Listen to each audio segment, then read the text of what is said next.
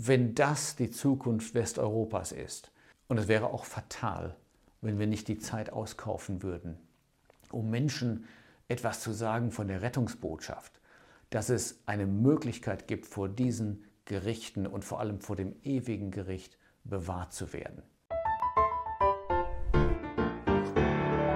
Willkommen zurück. Offenbarung 8. Wir kommen jetzt zu einer neuen Serie von Gerichten, und zwar die Posaunengerichte. Und da geht es gerade in den ersten vier Posaunen ganz besonders um Westeuropa. Und das ist schon eine sehr ähm, ernststimmende Lektüre, zu sehen hier im Bibeltext, was auf Westeuropa zukommt. Und wir werden gleich noch darüber nachdenken, warum gerade Westeuropa hier so im Fokus steht. Ich lese erst einmal die ersten zwei Verse. Vers 1 sagt, und als es, also das Lamm, das siebte Siegel öffnete, entstand ein Schweigen in dem Himmel bei etwa, etwa eine halbe Stunde. Und ich sah die sieben Engel, die vor Gott stehen, und es wurden ihnen sieben Posaunen gegeben. Die Situation ist also, dass der Herr Jesus als das Lamm im Himmel ein Siegel nach dem anderen öffnet von diesem Buch, das den Ratschluss, den Plan Gottes für die Erde enthält. Und bei jedem Siegel fällt ein neues Gericht auf die Erde. Und das hatten wir gesehen schon in Kapitel 6. Da werden die ersten sechs Siegel beschrieben, die ersten sechs Siegelgerichte. Dann kam diese Einschaltung in Kapitel 7, die beschreibt, dass Gott Menschen rettet, trotz dieser Gerichte. Und zwar erstens die 144.000 aus den zwölf Stämmen Israel und zweitens die große Volksmenge aus allen Nationen. Nach diesem Einschub kommen wir jetzt also zu dem siebten Siegel. Und das siebte Siegel ist sozusagen der Startschuss, wenn man so will, für die sieben Posaunen. Die sieben Posaunen, das ist jetzt eine neue Serie von Gerichten und die haben natürlich einen anderen Charakter. Ein, ein Siegel, das wird so still geöffnet im Himmel, im Hintergrund und dann passieren Dinge auf der Erde. Aber die Posaunen, die geben einen unüberhörbaren Ton ab. Und wir merken, dass es, wir werden merken jetzt im weiteren Textverlauf auch, dass es jetzt mehr um ein direktes Eingreifen des Herrn Jesus selbst geht. Und damit kommen wir bei diesen Posaunengerichten zu ähm, Gerichten, die nicht nur in der Vorsehung Gottes stattfinden und aussehen wie Naturkatastrophen oder politische ähm, Katastrophen wie Kriege, sondern wo man merkt, hier greift Gott ein. Und das sind Gerichte, die dann auch stattfinden werden in der großen Drangsal, also in der zweiten Hälfte der 70. Jahrwoche Daniels in den letzten äh, dreieinhalb Jahren. Was passiert jetzt hier? Als dieses siebte Siegel geöffnet wird, da entsteht ein Schweigen. Und wenn ein, eine Frage gestellt wird, wenn man an einen wichtigen Punkt kommt in einer Besprechung und es wird ein paar Sekunden nur geschwiegen, das ist schon sehr auffällig. Aber ein Schweigen bei einer halben Stunde, das ist, das ist regelrecht beklemmend. Es ist ein betretenes Schweigen. Warum? Eben weil jetzt eine neue Serie von Gerichten beginnt, die noch viel schwerer sein wird als die Siegelgerichte es schon gewesen sind. Da stehen also die sieben Engel, die vor Gott stehen, das heißt, die in einer besonderen Nähe zu Gott sind, die auch in Abhängigkeit von ihm handeln und das Gericht ausführen. Und dann sagt Vers 3, und ein anderer Engel kam und stellte sich an den Altar.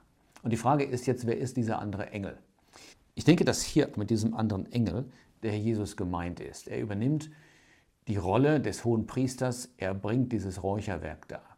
Natürlich ist der Herr Jesus an sich kein Engel, das ist absolut wichtig, er ist kein erschaffenes Wesen, der Herr Jesus ist selber der Schöpfer, er ist selber Gott. Dazu gibt es ja eine, eine Serie auch, äh, Link in der Beschreibung, Jesus ist Gott. Aber er wird manchmal eben als Engel dargestellt. Im Alten Testament findet man das oft, der Engel des Herrn, er ist kein anderer als der Herr, als Gott selbst. Und so auch hier. Der Jesus in der Gestalt dieses anderen Engels, er kommt und stellt sich an den Altar. Wir müssen jetzt die Symbolik gut verstehen. Wir müssen nicht denken, im Himmel gäbe es buchstäblich einen Kupferaltar oder einen ähm, goldenen Räucheraltar, sondern das ist symbolische Sprache, das ist eine Anspielung darauf, wie es war damals in der Stiftshütte in der Wüste. Und der Jesus ähm, stellt sich jetzt hier an diesen Altar und da heißt es, und er hatte ein goldenes Räucherfass und es wurde ihm viel Räucherwerk gegeben. Was soll das bedeuten? Wir müssen etwas zurückgehen ins Alte Testament, um gut zu verstehen, was gemeint ist mit dem Räucherwerk. Es gab ja diese Vorschriften in 2. Mose 30, wie das Räucherwerk ähm, erstellt werden sollte, hergestellt werden sollte. Aber wenn es dann um den Gebrauch geht, möchte ich mal kurz lesen aus 3. Mose 16. Und da ist die Rede von Aaron, also von dem hohen Priester. Und da steht in Vers 12, er nehme eine Pfanne von Feuerkohlen vom Altar. Das ist also jetzt der kupferne Altar im Vorhof. Da ist das Feuer, da wird, wird das Feuer weggenommen, diese Kohlen werden in die Pfanne gelegt und dann heißt es, er soll beide Händen voll wohlriechenden, kleingestoßenen Räucherwerks nehmen und sie innerhalb des Vorhangs bringen, also in das Allerheiligste. Warum soll er das tun? Die, die einfache Erklärung hier ist am Ende von Vers 13, damit er nicht sterbe.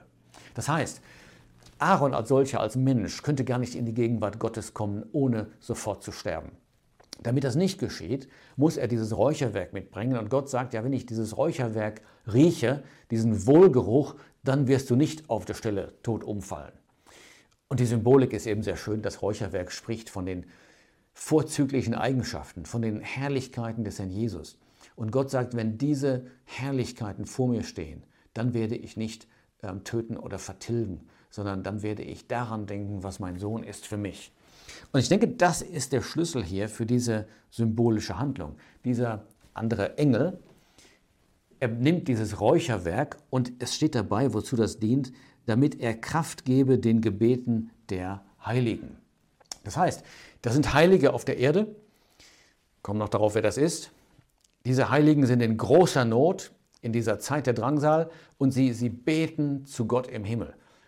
Die Gebete haben vielleicht nicht den höchsten Charakter, aber was jetzt geschieht ist, die Gebete werden sozusagen vermischt mit diesem Räucherwerk, das lieblich duftet. Und dadurch werden die Gebete angenehm vor Gott und Gott kann sie erhören. Übrigens, das dürfen wir auch auf uns Christen beziehen, diesen Grundsatz, dass unsere Gebete vor Gott kommen in der Wohlannehmlichkeit des Namens des Herrn Jesus. Auch unsere Anbetung übrigens. 1. Petrus 2, Vers 5 sagt, geistliche Schlachtopfer Gott wohlannehmlich durch Jesus Christus. Aber hier, wenn es heißt, die Gebete aller Heiligen, das sind die Heiligen, die dann noch in der Zeit der Drangsal auf der Erde sein werden. Und da gibt es verschiedene Gruppen. Ganz kurz mal ähm, vielleicht das äh, zu rekapitulieren. Wir hatten in Kapitel 5 schon gesehen, dass es Gebete der Heiligen gab, in Vers 8. Auch dargestellt als Räucherwerk übrigens, Gebete der Heiligen auf der Erde. In Kapitel 6 haben wir gesehen, dass es Märtyrer gab, diese Seelen unter dem Altar. Das sind solche, die gestorben sind in der ersten Hälfte der Drangsal. Kapitel 7, da haben wir wieder zwei andere Gruppen gesehen, nämlich die Überlebenden aus Israel und aus den Nationen. Und jetzt hier in Kapitel 8, da begegnen wir weder Gläubigen, nicht Seelen, sie werden einfach Heilige genannt, sie leben noch. Und die leben bis in die Zeit der großen Drangsal und erleben diese schweren Gerichte mit. Sie beten zu Gott und das Gebet vermischt sich mit dem Räucherwerk, dadurch bekommen sie Kraft. Vers 5 sagt, und der Engel nahm das Räucherfass und füllte es mit dem Feuer des Altars und warf es auf die Erde. Jetzt kommt also eine zweite Sache, die passiert. Dieser andere Engel, also der Herr Jesus, bringt jetzt nicht Räucherwerk, sondern er nimmt Feuer. Er ist sozusagen wieder aus dem Heiligtum herausgekommen. Er steht an dem, bildlich gesprochen, symbolisch gesprochen, an dem Kupferaltar und jetzt nimmt er Feuer von dem Kupferaltar, er füllt das Räucherfass damit und er wirft das Feuer auf die Erde. Und ich denke, dass beide Handlungen in einem Zusammenhang stehen. Die Heiligen auf der Erde, die beten um Rache. Das sind keine Christen, wie gesagt. Sie beten um Rache um Gericht über die Feinde, weil sie nur so errettet werden können. Und genau das passiert jetzt. Ihre Gebete werden gehört. Der Jesus wirft dieses Feuer auf die Erde und es geschahen Stimmen und Donner und Blitze und ein Erdbeben. Wir hatten das schon mal gesehen, diese Zusammenstellung der Stimmen und Donner und Blitze in Kapitel 4. Da sind die 24 Ältesten im Himmel ja, die himmlischen Gläubigen, dazu gehört auch die Versammlung, die Christen. Und dann steht in Vers 5, Aus dem Thron gingen hervor Blitze und Stimmen und Donner. Das ist der Ursprung. Das kommt von Gott, dieses Gericht. Hier kommt es sozusagen auf der Erde an. Es wird auf die Erde geworfen. Und dazu steht hier ein Erdbeben. Es wird gewaltige Erschütterungen geben auf der Erde. Wir kommen dazu im zweiten Teil des Kapitels. Und dann heißt es in Vers 6, und die sieben Engel, die die sieben Posaunen hatten, machten sich bereit, um zu posaunen. Und jetzt fallen diese schweren Gerichtsschläge ähm, auf die Erde. Wir wollen das kurz durchgehen. Wir haben in diesem Kapitel die ersten vier dieser Posaunen. Wenn diese Posaunen geblasen werden, dann wird jeweils ein ganz wichtiges Lebenselement der Menschen berührt. Ähm, bei, der, bei dem ersten, da geht es um den dritten Teil der Erde, Vers 7. Bei der zweiten Posaune, da geht es um das Meer, Vers 8. Bei der dritten geht es um die Flüsse, Vers 10. Und bei der vierten Posaune, da geht es sogar um Sonne, Mond und Sterne. Jedes Mal gewaltige Veränderungen und Erschütterungen, schwere Gerichte. Als der erste Engel hier posaunt, Vers 7, da heißt es, es entstand Hagel und Feuer mit Blut vermischt und er wurde auf die Erde geworfen. Ich denke, das sind jetzt wieder Symbole, die man gut verstehen muss. Hagel kommt offensichtlich vom Himmel. Er spricht von einer plötzlichen und zerstörerischen, ähm, ja, einem zerstörerischen Vorgang. Aber es ist kein normaler Hagel, sondern hier steht und Feuer mit Blut vermischt. Ja, offensichtlich symbolische Sprache. Das Feuer spricht von dem verzehrenden Gericht Gottes. Ja, unser Gott ist ein verzehrendes Feuer. Und das Blut spricht von den Konsequenzen. Es sind wirklich todbringende Gerichte. Und der dritte Teil der Erde verbrannte und der dritte Teil der Bäume verbrannte und alles grüne Gras verbrannte. Ich denke, dass dieser dritte Teil die Bezeichnung in der Offenbarung ist für Westeuropa. Wir werden das später im Verlauf dieses Buches noch viel deutlicher sehen. Ich kann das jetzt nur andeuten. Warum? Weil in Kapitel 12 und 13 die Zukunft Westeuropas ausführlich beschrieben wird. Der Startpunkt ist, dass da ein Drache ist.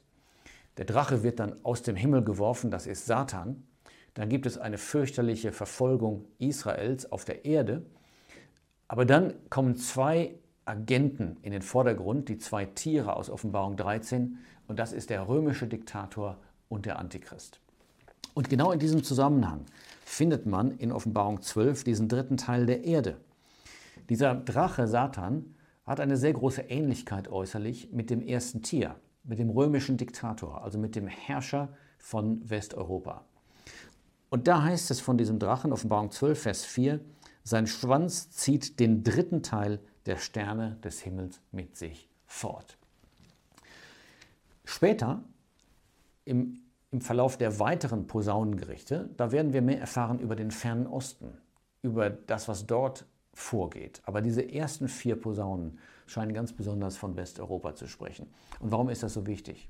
Nicht, nicht nur, weil wir in Westeuropa leben, wahrscheinlich die meisten, die sich das Video ansehen, sondern deshalb, weil Westeuropa so privilegiert war. Dieser Teil der Erde hat profitiert vom Christentum. Als der Jesus gekommen ist, da hat er vor dem Vertreter des römischen Reiches gestanden und man hat ihn verurteilt. Danach, so, man hat ihn unschuldig gesprochen, aber hingegeben. Das hat Pilatus getan. Danach hat das Christentum sich ausgebreitet. Ähm, von Paulus kam bis nach Europa und Europa wurde geprägt vom Christentum. Hat sich dann aber abgewandt, das beobachten wir heute schon sehr deutlich, vom Christentum. Und deshalb ist Europa umso verantwortlicher. Sicher auch ein Teil der Welt, in dem es eine größere Stabilität gibt und gegeben hat als in vielen anderen Teilen. Umso ernster das Gericht über diesen Teil der Welt. Hier steht, dass die Bäume verbrannt werden und das grüne Gras. Die Bäume sprechen von dem Stolz des Menschen, das grüne Gras spricht von dem Wohlstand und das alles wird zerstört werden. Der zweite Engel posaunt, Vers 8, und jetzt wird ein großer, mit Feuer brennender Berg ins Meer geworfen. Das ist wieder ein Symbol. Ein Berg steht für eine große Macht. Man kann das nachlesen in Jeremia 51. Äh, da geht es um Babylon, aber das erklärt das Bild. In Jeremia 51 steht in Vers 25, Siehe, ich will an dich, spricht der Herr, du Berg des Verderbens. Damit wendet er sich an Babel. Und ich denke, dass dieser brennende Berg hier auch eine Macht ist. Es wird nicht präzisiert hier, wer, aber eine große Macht, die nicht mehr in der Lage sein wird, Europa zu unterstützen. Es heißt nämlich hier, dass der Handel zusammenbricht. Ähm, es starb der dritte Teil der Geschöpfe, die im Meer waren und die Leben hatten, und der dritte Teil der Schiffe wurde zerstört. Ein totaler Crash, der Handel absolut zerstört und am Boden. Aber es wird noch schlimmer. Der dritte Engel posaunt, Vers 10, und jetzt fällt ein großer Stern vom Himmel brennend wie eine Fackel. Wir wissen aus der symbolischen Sprache der Offenbarung, was ein Stern bedeutet. Schon in Kapitel 1, da waren sieben Sterne. Und wir haben gesehen, das waren Menschen, die Orientierung geben oder geben sollen, zu denen andere Menschen aufschauen. Und solch ein prominenter, hervorragender Mensch, vielleicht sogar ein Verführer, wird hier gestürzt. Und die Folge ist Bitterkeit. Der Name des Sterns ist nämlich Wermut. Wermut ist ja eine, eine Pflanze, die sehr aromatisch ist, aber auch sehr viele Bitterstoffe enthält. Wir, wir kennen das auch aus dem Sprachgebrauch, ein Wermutstropfen. Aber diese Bitterkeit erreicht hier die Flüsse, das heißt alles das, was sonst Lebensquelle ist für die Menschen. Dann posaunt der vierte Engel, Vers 12, der dritte Teil der Sonne wird geschlagen und der, des Mondes und der Sterne. Das wissen wir aus 1. Mose 1 schon, dass die, die Sonne und der Mond und die Sterne Autoritäten sind. Die Sonne ist die oberste Autorität, Mond abgeleitet, Sterne untergeordnet, aber das alles wird erschüttert werden. Und ich denke, dass das vorbereitende Entwicklungen sind, dass da ein Chaos entsteht, wo Regierungen gestürzt werden, wo Autoritäten fallen und das bereitet den Nährboden für das, was in Offenbarung 13 im Detail kommt. Dass sich in Europa eine Diktatur etabliert, die eisern regieren wird, wie man es sich heute noch kaum vorstellen kann. Da kommt ein Kommentar dazu in Vers 13. Und ich sah und ich hörte einen Adler des Himmels inmitten des Himmels fliegen und mit lauter Stimme sagen, wehe, wehe, wehe denen, die auf der Erde wohnen. Der Adler spricht von Geschwindigkeit, aber auch von der Ausführung des Gerichts. Der Jesus sagte das mal in Matthäus 24. Da steht, wo das Aas ist, da werden auch die Adler versammelt. Ich glaube, Vers 28. Und das Bild haben wir hier, ein, ein sehr schnell kommendes und ausgeführtes Gericht. Und er ruft dieses dreifache Wehe aus. Und ein Wehe ist nicht, wie wir das heute so leichtfertig aussprechen, manchmal gemeint, sondern das ist ein noch viel schwererer Gerichtsschlag. Das fünfte, das sechste, die sechste und die siebte Posaune werden bezeichnet als die drei Wehe. Das wird ganz schwere Konsequenzen haben für die, die auf der Erde wohnen. Dieser Ausdruck ist ein moralischer Ausdruck. Er meint nicht einfach Menschen, die hier sind auf diesem Planeten, sondern die sich hier zu Hause fühlen, die der Himmel nicht interessiert und die gar nichts wissen wollen von Gott. Sie werden getroffen von diesen Gerichten. Wegen der übrigen Stimmen der Posaune der drei Engel, die Posaunen werden. Das wird uns dann beschäftigen in Kapitel 9 aber schon, was wir gesehen haben bis hierhin, diese ersten vier Posaunen, es ist absolut ernüchternd und erschreckend. Und ich kann nur sagen, wenn das die Zukunft Westeuropas ist, dann wären wir wirklich ja mehr als dumm. Es wäre Wahnsinn, wenn wir unser ganzes Leben investieren würden in diese Erde, in die Dinge, die wir hier haben in unseren europäischen Ländern. Und es wäre auch fatal, wenn wir nicht die Zeit auskaufen würden, um Menschen etwas zu sagen von der Rettungsbotschaft, dass es eine Möglichkeit gibt, vor diesen Gerichten und vor allem vor dem ewigen Gericht bewahrt zu werden.